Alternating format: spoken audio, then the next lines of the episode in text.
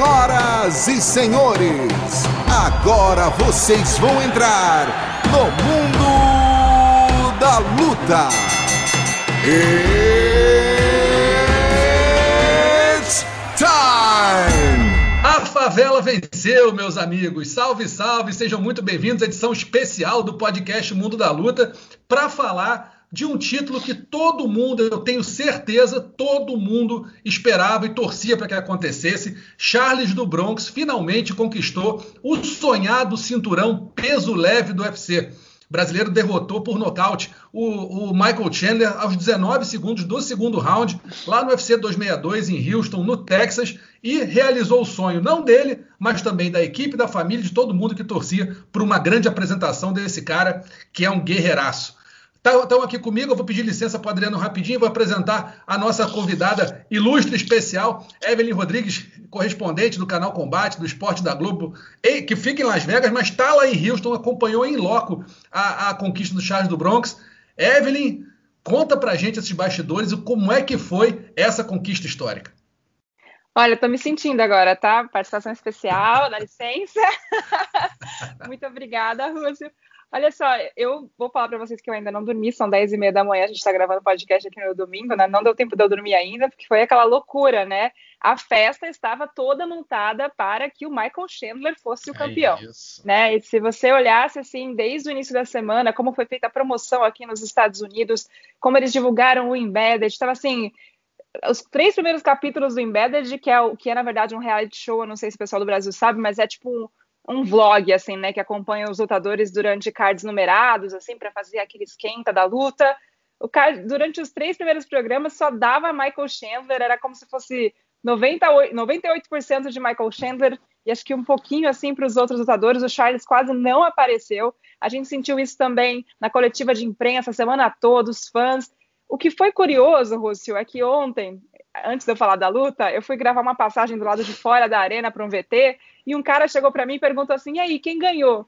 Aí eu falei: o Charles do Bronx. Eles não conhecem ele como do Bronx aqui, eles conhecem como Oliveira. Oliveira, Oliveira yeah! Aí foi embora, assim. Então, tipo, tinha uma galera aqui em Houston torcendo para ele, apesar né, do, da maioria estar tá torcendo para o Chandler, ah. porque ele é daqui, aqui da região. Mas o clima na arena, assim, é uma coisa que eu sentia muita falta dessa energia dos fãs, né? De você ouvir o barulho lá, lá atrás quase não dava para ouvir, na verdade, a transmissão, o que estava acontecendo, o que falavam no octógono, sabe? Você ficava sem saber até o que estava rolando, chega lutador, sai lutador, mas é um ambiente em que você vê na verdade, a atmosfera, quem está passando, quem está ali, ganha uma vida assim a transmissão, né? E o Charles, eu não preciso nem dizer, quando ele pulou para a galera, a gente estava acompanhando pelos monitores, porque eu estava no backstage, o desespero que foi dos seguranças, entendeu? Para tentar tirar ele desesperados, assim, né? Primeiro, porque tem protocolo de Covid, segundo, né, que, enfim, saiu correndo, eu já fiquei pensando, será que ele vai se jogar igual o José Aldo e a gente vai ver, tipo, uma cena meio que parecida, né? Porque não dá para ser igual, porque no Rio, né, é uma outra história, mas ele foi indo para a galera e a galera enlouquecida. Tava todo mundo ali torcendo para o Michael Chandler, mas quando ele ganhou, do jeito que ele ganhou, a energia da arena veio abaixo, todo mundo ovacionando o Charles, e é muito difícil de ver aqui nos Estados Unidos. É, desculpa se eu estiver falando muito. a torcida bater palma para alguém que está falando português e tem um tradutor para tipo, traduzir o que ele está falando, entendeu? As pessoas não têm essa paciência. E não foi assim, a galera continuou sentada na cadeira esperando o Charles acabar de falar. E acho que a forma como ele pegou o cinturão e parece uma criança, né, correndo igual um, assim, ele pulou, falou com os treinadores, foi falar com o Michael Chandler, assim, a galera acabou abraçando ele. Então, assim, para mim, foi um dos eventos mais incríveis assim que eu já cobri por conta de tudo, por conta da história, por conta de, de da gente acompanhar o Charles nesses 11 anos. Eu tenho 10 anos cobrindo o UFC, foram 11 anos né, de, de carreira dele no UFC, só lutando no UFC. Então, assim, eu vou te dizer que é um evento que para mim vai ficar marcado para sempre. É, realmente foi, foi marcante. É engraçado, né, Adriano, que a gente vê o pessoal que, que podia até estar torcendo para o Chandler, mas quem tem um sonho acabou se vendo é, no Charles é, realizando o seu sonho, né? Se você tem um sonho, você vê ali um cara realizando o sonho e a comemoração dele tão espontânea, tão né, verdadeira, é impossível você não aplaudir. O que, que você achou da luta? O que, que você achou do evento? Vamos falar um pouquinho desse, dessa, dessa luta principal do UFC 262, falando aqui com o Adriano Albuquerque, meu camarada aqui, sempre no combate.com. O que, que você achou da luta e como é que teve alguma hora ali, eu pelo menos fiquei meio temeroso ali no primeiro round, quando o Chandler deu aquela blitz e achei que quando o Charles estava ali abaixado e tomando os golpes e mexendo a cabeça, que o juiz pudesse, pudesse parar a luta ali, né? Sem dúvida, Rússio. Para começar, primeiro, é, um abraço para vocês todos, um abraço para todo mundo que está nos escutando, que está nos assistindo. É, um beijo na Evelyn, que está lá ralando a semana inteira e que ainda não dormiu, está aí no sacrifício conosco.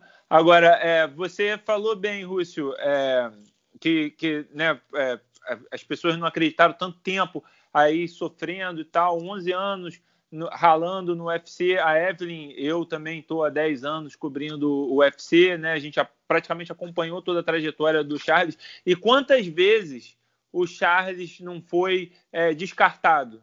Né? A, o, o, fã é, brasileiro, o, o, fã não só brasileiro, o fã é, mundial de MMA e até é, muitos jornalistas que se deixam levar pela paixão de fã também, às vezes descartam os lutadores muito rápido. E o Charles teve várias vezes nesses 11 anos descartado. Ele é, primeiro no, ele chegou um moleque, né, com 21 anos, 20, 21 anos, perdeu é, uma sequência ali para o Donald Cerrone no, no, peso leve, aí ah não, acabou. Aí desceu o peso pena, aí daqui a pouco ele foi perdeu para o Frank Edgar, acabou. Aí ele foi perdeu, é, ganhou mais algumas, é, perdeu para o Max Holloway, acabou. Voltou para o peso leve, perdeu para o Paul Felder, acabou. E ele, tudo ainda novo. Agora você vê, ele é campeão com o quê? 34 anos, né? 32 31, anos. 31. 31 anos, perdão, 31 anos. Ou seja, novinho ainda, ainda tem 10 anos de carreira, assim, no mínimo. A gente, no mesmo card ontem, a gente viu o Ronaldo Jacaré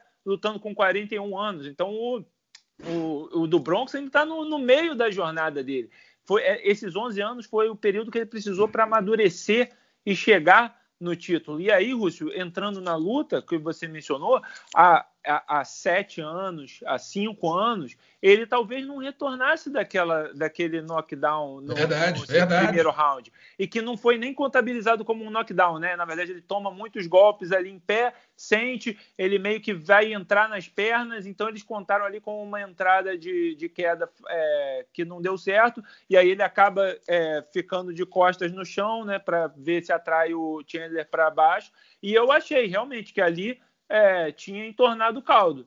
É, eu estava aqui né, é, acompanhando em tempo real e falei, ah, acabou.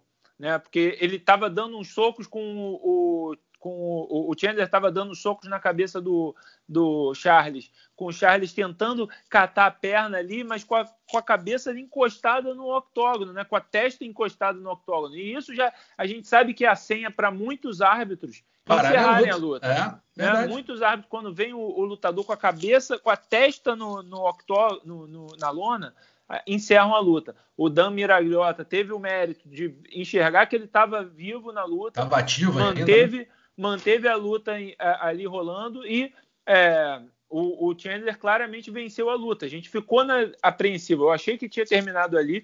Quando ele, ele levanta e vai para o corner, eu ainda assim fico apreensivo de como que ele vai voltar para o segundo round depois de tomar esse, esses golpes todos. Tem que lembrar também que ele já estava com um corte no supercílio direito, Sim. né? Que foi, é, se não me engano, primeiro um, um um direto, um jab do Chandler que abre o corte.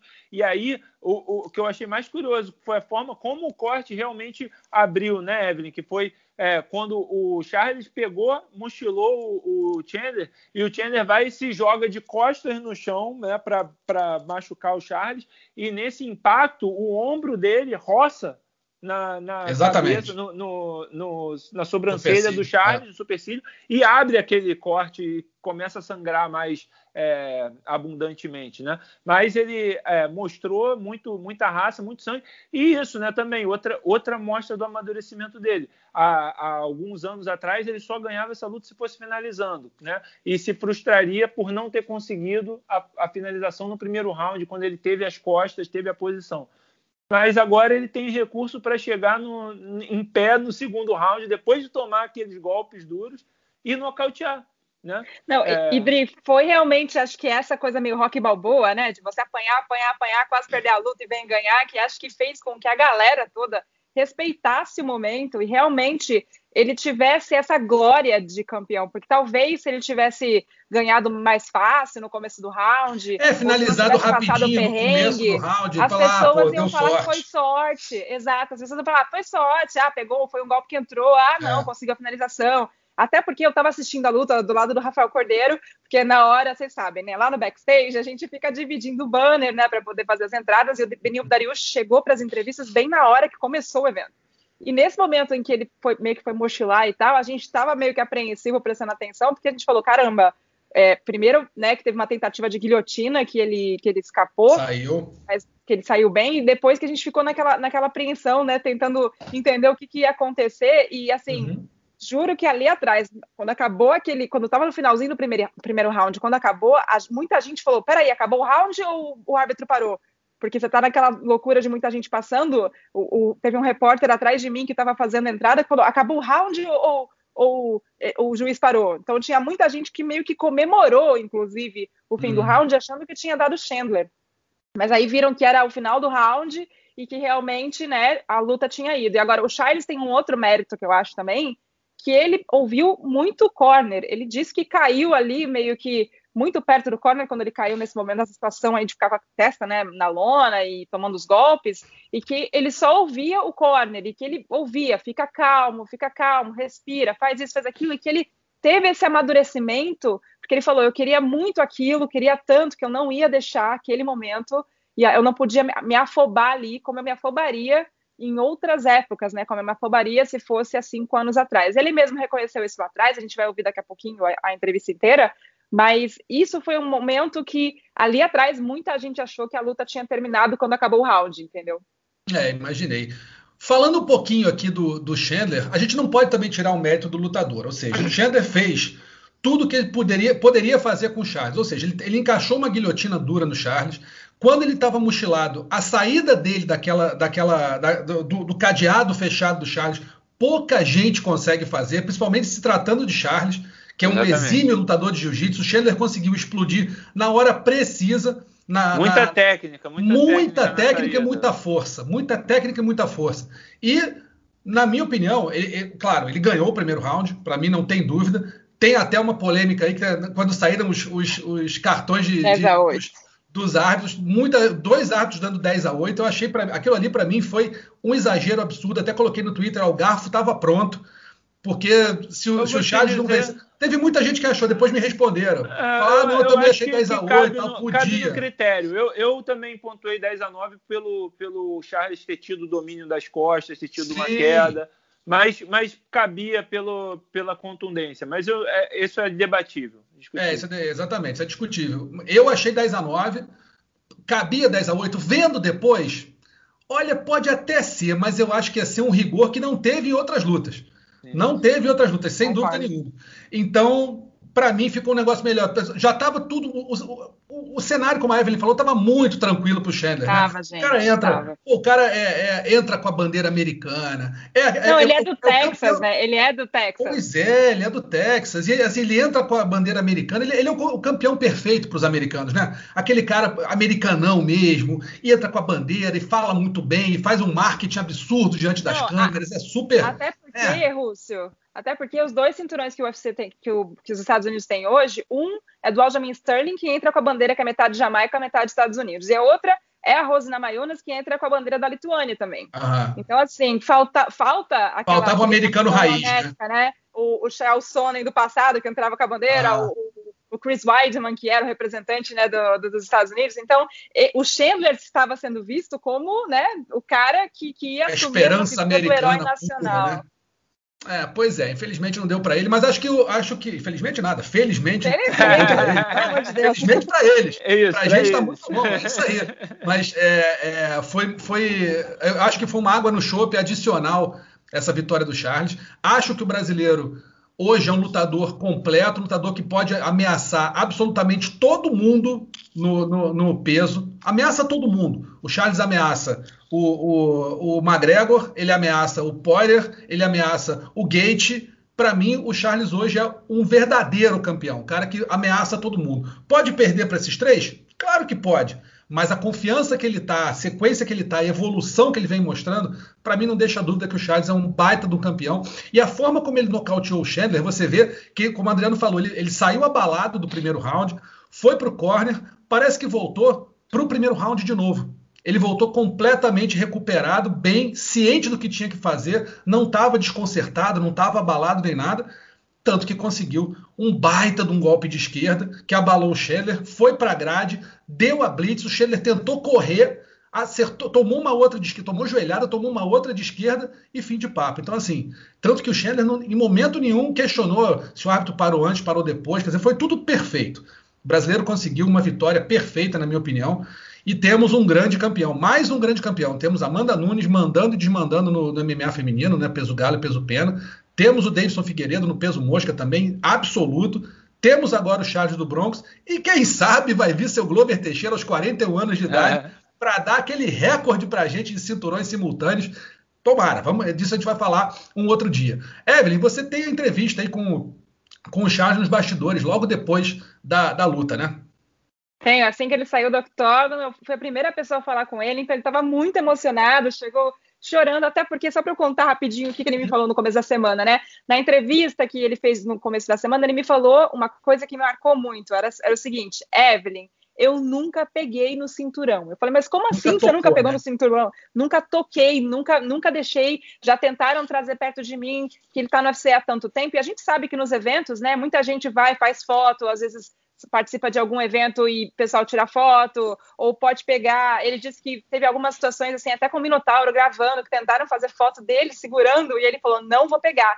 Eu fiz uma promessa que eu só vou pegar o cinturão quando ele for meu. Se for dos outros, eu não vou pegar. É um pouco de é, superstição, de repente, sabe? Que acontece na Copa do Mundo, em alguns campeonatos, não vou pegar na taça antes da hora, né? Aquela coisa de, de ficar ali mentalizando. E quando ele disse isso, isso me marcou muito, né? Porque tinha essa situação e tinha a filha mandando vídeos para ele durante a semana inteira pedindo o cinturão. A Taylor tem quatro anos, então você, imagina a fofura dos vídeos dela, é. tipo, conversando com ele. E assim que ele chegou lá atrás, essa foi a primeira pergunta que eu fiz. Vamos ver aí o que, que ele respondeu. São 11 anos de história. Eu errei, eu acertei, eu aprendi, eu mudei de time, fiz a melhor escolha da minha vida, para futebol com o Diego Lima. Eu me tornei um cara completo, eu me sinto o cara mais duro em pé. E eu pedi muito tempo, falei assim, me dá uma oportunidade de lutar com o top 5, me dá uma oportunidade de top 5. E ele, The Night me deu a oportunidade por 20 dias com o Tony Ferguson, que era um monstro. E eu vim pra cá e eu queria me testar com o top 5, e eu me testei. Eu falei, eu posso lutar com esses caras que são número 5. Quando eu fiquei sabendo que o The Night tinha contratado o Michael Chandler, Lima me lembrou isso ontem. Eu falei, deixa eu dar boas-vindas pra ele, deixa eu dar boas-vindas pra ele. Eu dei entrevista falando isso e não foi a oportunidade. E o The Night trouxe ele pra lutar pelo cinturão.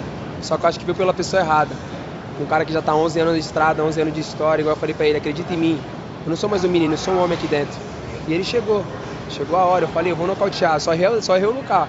Falei que vou nocautear o primeiro round, mas foi no segundo round, foi bom para mim. Pra me aprender que eu posso aguentar porrada. Michael Chandler falou o tempo inteiro que eu, quando eu apanhava, quando as pessoas me batiam, fazer uma coisa, eu desistia. Eu não desisti. Eu voltei e dei a volta por cima. Eu pensei muito na minha filha. Eu ia morrer, mas eu não ia desistir. Tava tão perto daquilo que eu queria, daquilo que eu queria pegar na mão. Em nenhum momento eu nem olhei pra isso aqui. O Lima falou pra mim ficar calma, levantar a guarda, trabalhar o style tipo de novo, né? Pra me acreditar, continuar acreditando, ter calma, o macaco mandou eu respirar. Eu respirei, olhei pro lado de lá, eu sabia que era dois minutos de round que ele tinha, ele era forte. Ele tinha mão potente, mas eu também tenho mão potente, eu acredito.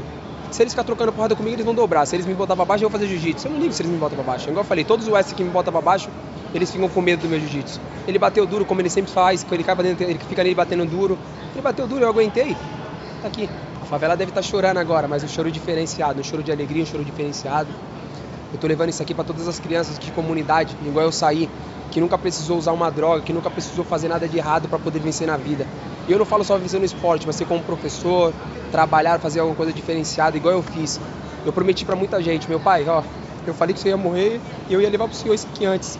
E o senhor não morreu, vai durar durante muito tempo. Tá chegando, segunda-feira eu tô chegando, eu quero que o senhor pegue isso aqui. É pesado, ó. Nunca mais vou soltar isso daqui. Tá escrito minha avó, minha mãe, minha filha, você pediu tanto. Chegou, comunidade. O pai tá on. Meu pai me deu essa pedra e falou que no monte ele tava orando. E Deus deu algumas pedras para ele. Ele deu para algumas pessoas.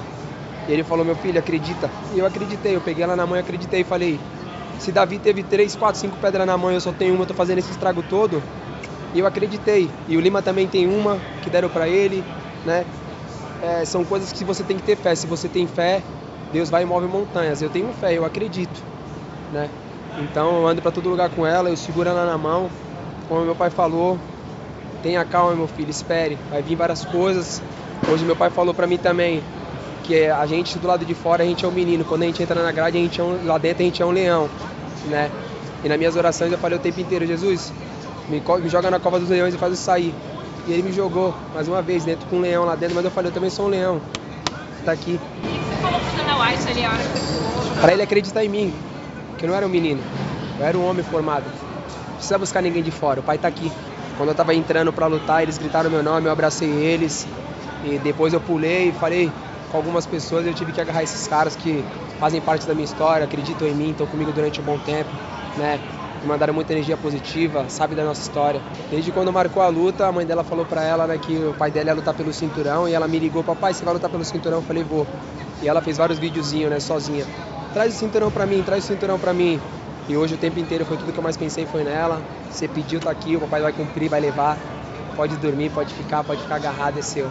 Aquilo que eu falei, é um moleque que veio da comunidade, pro mundo, sempre pé no chão, humilde, respeitador né, que chegou para fazer história, não veio para brincar. Todos os leões que eles botaram eu fui e derrubei. Eu não tô aqui para brincar. Meu pé, eu sou humilde, mantenho meu pé no chão, mas na hora que fecha a grade você sabe o que acontece. Eu não fico falando ladainha. Eu vou e faço o trampo acontecer. Vocês querem ver show? Me, tranca, me coloca dentro da grade, me tranca lá dentro. Agora, se vocês quiserem ficar arrumando os caras para falar, coloca outros caras para falar. Eu não falo. Eu venho e faço acontecer. Brasil, estamos chegando. Vocês têm mais um campeão. Coloca meu nome aí no livro da história dos campeões, que isso aqui vai demorar durante um bom tempo. Que beleza, Charles do Bronx emocionado, feliz de poder tocar no cinturão pela primeira vez e segundo ele é para não largar nunca mais. Estava muito emocionado o brasileiro, com toda a razão do mundo. Agora, Adriano, é, próximos passos de Charles do Bronx nessa categoria. Temos, como eu falei, a gente falou antes, Justin Gates esperando ali, babando por uma, por uma, uma chance. Tem McGregor e Poirier que vão lutar no meio do ano e que eu acho que provavelmente deve sair daí o, o próximo desafiante. Não acredito que, não, que sei lá, eu, digamos, o McGregor ganhe e ele não vai disputar o cinturão, vai ficar ali parado esperando. O que, que você vê para essa categoria? O que, que você vê como futuro para o Charles do Bronx no peso leve?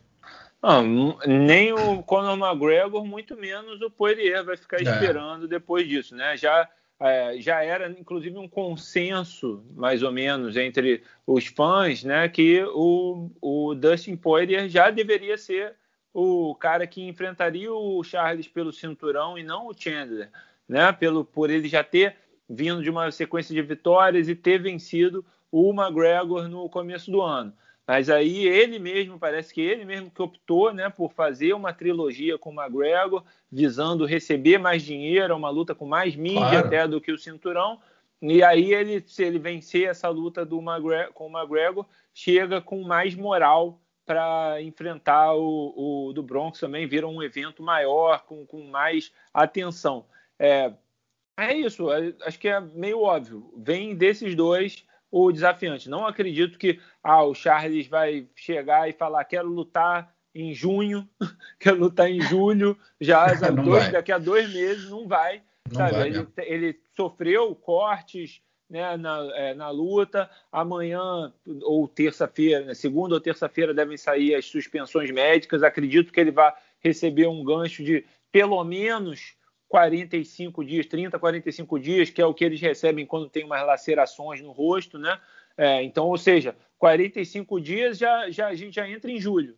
É. Já vai ter, já vai estar tá no período da luta do McGregor com o Poirier. Então, por que não esperar o vencedor dessa luta e fazer a luta contra esse cara? Eu acredito que no peso leve, né, você mencionou o Justin Gage, pode o, o, Justin Gage pode pegar esse cara aí faminto que está vindo se chamado que se chama Benil Dariush, né, também. né, que é, dominou o Tony Ferguson também fez o que o, o Charles fez com o Ferguson também e estava estava assistindo ontem viu do meu lado quando, enquanto estava rolando e quando o Charles foi campeão ele olhou para a televisão e ele ainda falou assim, ele, caramba, olha só o Brasil, porque ele viu a gente parado assistindo, eu estava do lado do mestre dele com o Rafael Cordeiro, olha só, o Brasil agora tem um campeão, né? Eu falei, é, você tá chegando, né, né Vinil? Ele falou assim, é, eu sei, eu sei, mas eu ainda acho que eu ainda tenho mais uma luta. Então, assim, é. ele acha que tem pelo menos mais Ele uma sabe. luta, não acho que E ele falou no né? octógono Ele que ele ia sabe. fazer um Tire Eliminator, né? Ele falou que ele ia fazer um Tire Eliminator. Ele sabe, porque eu acho que depois. é isso, Russo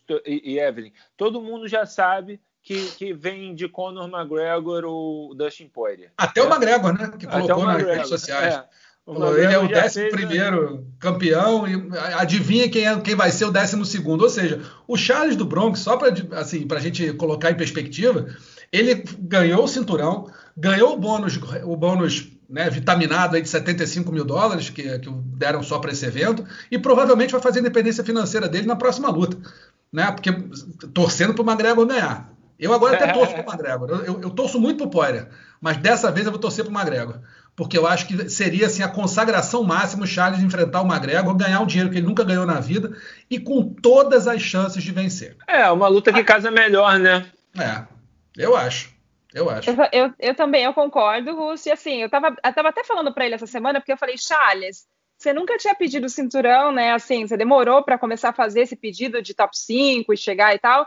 Mas ele também tinha um recorde de bônus de luta da noite. Então, assim, É. né? Cada vez que ele chegava ali, ganhava cinquentinha, mais cinquentinha. 16 bônus de lutas da noite, né? Então, assim, eu falei para ele, isso foi te acomodando, porque era um dinheiro que estava vindo mais fácil e tal, e aí você, de repente, não, não pensava tanto em, né, em, em- em ir para uma luta de cinturão.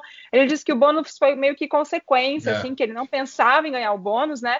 Mas a gente lembra que tem isso também, né, Rússia? Assim, ele ganhou muito dinheiro nesse sentido. Não vou dizer muito, porque não se compara com uma bolsa de luta contra Conor McGregor. Mas, Sendo campeão, geral, né? Participação de pay- pay-per-view. Mas para quem não é campeão, para quem não está no top 5, né? Para quem não, não tá entre os top 3 e tem uma bolsa que às vezes é menor, né? Você vai acrescentando esses 50 mil dólares e vai engordando aí a carteira, né? É, exatamente. O Charles agora tem a- a- o recorde de lutas finalizadas, somando bônus, somando nocautes e finalizações, né? É com encerrado, 17. Passou pelo. Passou pelo. Superou o, o Donald Cerrone. Tem o. Agora, o segundo. Já tinha o segundo, agora aumentou o número de, de, de bônus que ele ganhou, né? Então tá fazendo aí 17, 17. 17, são 17 agora. Isso, recordista de finalizações, de submissions, né?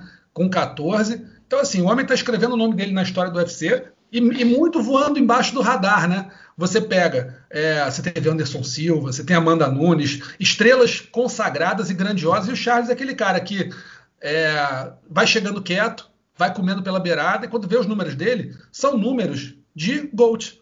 São números de GOAT. São É, números, ele, pelo menos ele é no uma lenda já. É uma lenda. Ele é já é lenda. lenda, já é lenda do MMA. Já ele, é lenda. ele estava já, né, ele já estava enquadrado, Russo, eu acho, na categoria de caras que não precisam do título para serem lendas, né? É. É, é caras como ele, é, como o Cerrone, que você mencionou bem, Hum. é, o Damian Maia, né? Tem alguns caras assim, mas agora ele ainda acrescenta o cinturão, então ele se torna de fato uma lenda. E agora, Rússio, é, ele vai se tornar um ídolo nacional aqui também. Né? Você vê que ele realmente é, aprendeu a jogar mais com a mídia, a falar mais abertamente, a, a dar entrevista, porque a gente lembra isso. é- Esse é outro passo da maturação dele que a gente está falando, do amadurecimento dele.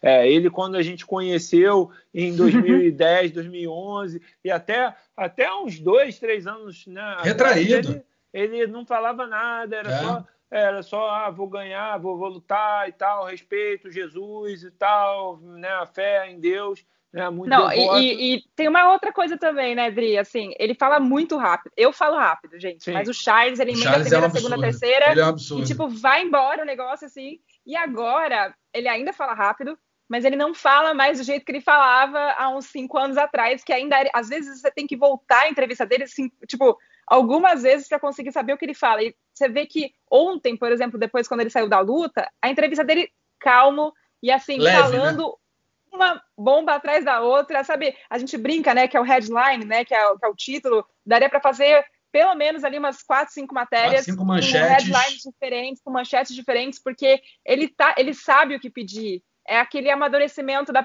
do, do atleta, do lutador, da pessoa, né? E de ver também tudo que aconteceu ao redor dele, porque ele viu que se ele não aprendesse a falar, se ele não começasse a, a expressar, né, ele não, talvez não conseguisse nem a chance ao, ao título. Então, assim, eu ontem, de verdade, assim, é, olhando para ele, dando as entrevistas, o quanto ele estava se sentindo à vontade, o quão calmo ele estava, mesmo com tradução, sabe? Ele realmente, assim, estava brilhando muito, sabe? Uma aura, assim, parecia aquele predestinado ali, era o momento dele, ele brilhou demais e, assim, ele mereceu todas os holofotes ontem. Tinha muita gente, todos os, os astros de, de futebol que estavam lá, né? Futebol americano, tinha uma galera de beisebol, um pessoal do, de, do time de basquete aqui de Houston. Depois, no final, estava todo mundo pedindo para fazer foto com ele e assim fez uma fila de gente para ir até onde ele estava, para tocar no cinturão. E ele, assim, estava ainda não acreditando naquele momento, sabe? Ele estava é, celebrando muito com os dois treinadores que acompanharam a carreira inteira, é né? O Diego Lima e o Macaco.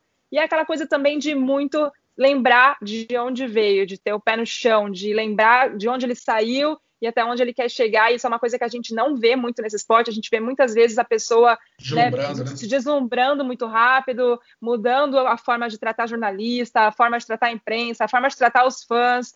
E assim, ele nunca, nenhuma, em nenhum momento, assim, do tempo todo que eu cobri o Charles, eu percebi essa mudança de comportamento. É muito bacana mesmo, o Charles está com tudo na mão para ser um dos grandes ídolos, se já não for um dos grandes ídolos do esporte brasileiro. Eu até falei na, na crônica do combate.com, né, que realeza de verdade não se herda, se conquista, né? Você tem o príncipe Charles aí doido para ser rei da Inglaterra durante, sei lá, 70 anos, mas, amigo, a rainha Hoje a rainha não é a dona Elizabeth, é a dona Osana, mãe do seu Charles do Bronx, que botou no mundo um cara que conquistou a realeza e a glória dele. Só para encerrar aqui, é, quem não, quem não, não viu ainda, dá um pulinho no combate.com que tem uma, uma notinha muito legal do seu Rods Lima, nosso narrador, a voz do MMA, e o Minotauro no estúdio. Olha, rasgando a fantasia, pegando o diploma e tacando para cima. O caderno, folha, voou tudo, foi tudo pelos, pelos ares na hora Eu... que o Charles ganhou. Eu filmei isso e mostrei para o Charles. Eu mostrei isso. esse vídeo para o Charles lá atrás também, para ele né? ver a reação. Ele se amarrou e realmente, gente, assim, eu vou te falar que é muito diferente a transmissão aqui nos Estados Unidos, a transmissão no Brasil, né? Eu tô acostumada a ouvir a transmissão do Brasil e a assistir a transmissão dos Estados Unidos, porque eu tô ao vivo o tempo todo, então eu tô com um, um ouvido em português, o outro ouvido em inglês, tentando entender o que está acontecendo, e tem delay em tudo, mas a emoção do, do, do Rhodes me fez chorar eu não estava assim, eu estava bem emocionada e tal. Quando eu ouvi a voz, eu não estava vendo, tá? Eu estava uhum. só ouvindo. Então, imagino quem estava assistindo pela televisão aí no Brasil, o que se emocionou também, porque realmente, assim, é, é para poucos, né? Essa, essa emoção que ele passa. E, gente, é. ver as imagens dele jogando o caderno e a cara do Minotauro do lado, assim, comemorando mais. Minotauro assim, ficando em pé, é muito bacana. Depois eu vou lá no combate.com e tá tudo lá. O Rhodes, o Rhodes e o Minotauro representaram todos os brasileiros que estavam assistindo aquela luta ao vivo, é, em casa, representou a mim, eu estava aqui com o tempo real, é, né? E é, eu já gritei aqui, acordei minha namorada, que eu estou aqui no home office, ela estava dormindo aqui do meu lado, acordei, ela veio ver, é, e, e né, em pé, em pé digitando, né? publicando as coisas, tentando escrever, escrever.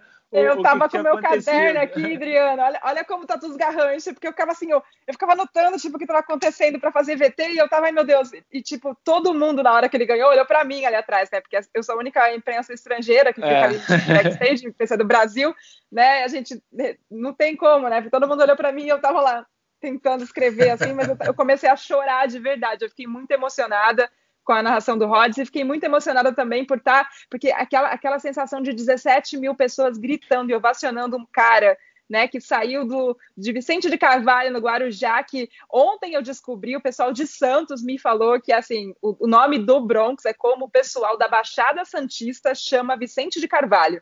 Né? Sim, Até sim. então, tinha perguntado várias vezes, a gente tinha entendido que tinha essa, essa relação, mas não que todo mundo na Baixada Santista chama Vicente de Carvalho de Bronx, entendeu? É. E aí, enfim, ele saiu do Bronx lá, né, do Guarujá, que é Vicente de Carvalho, Sim. e chegou ao topo do mundo aqui em Houston, fez 17 mil pessoas ficarem de pé e ovacionar uma performance, olha, foi incrível. Sensacional. Rússio, é, é, acrescentar, né? Você mencionou brevemente durante o podcast que é, o Brasil agora tem quatro cinturões. Primeira vez que isso acontece desde 2012, né?